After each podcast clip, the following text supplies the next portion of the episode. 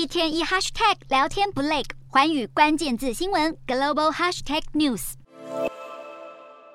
美国商务部今年年初将三十三间中国企业列入所谓的未经核实清单，代表美国政府未能对这些企业进行现场考察，没办法确认是否能让他们取得由美国出口的敏感技术，必须接受更严格的出口管制。如今，随着部分中国企业配合美国政府要求接受考察，传出美方准备将这些企业从名单上移除。但同时也传出，美国商务部将把长江存储等三十六间中国企业，像华为和中芯国际一样列入贸易黑名单，禁止采购特定的美国元件。中国外交部痛批美国这么做破坏多边贸易体制。长江存储是中国最大的三 D 储存型快闪记忆体制造商，美国将长江存储列入贸易黑名单，象征美中科技战再次升高。在美国对中国寄出晶片出口管制后，中国通讯设备龙头华为开始结合许多地方政府出资或成立的企业，希望打造中国自己的半导体供应链。不过，美国对晶片出口中国管制越来越严厉，也禁止美国公民在中国半导体行业工作，导致许多中国半导体厂或将失去技术靠山。想要达成去美化，恐怕没有那么容易。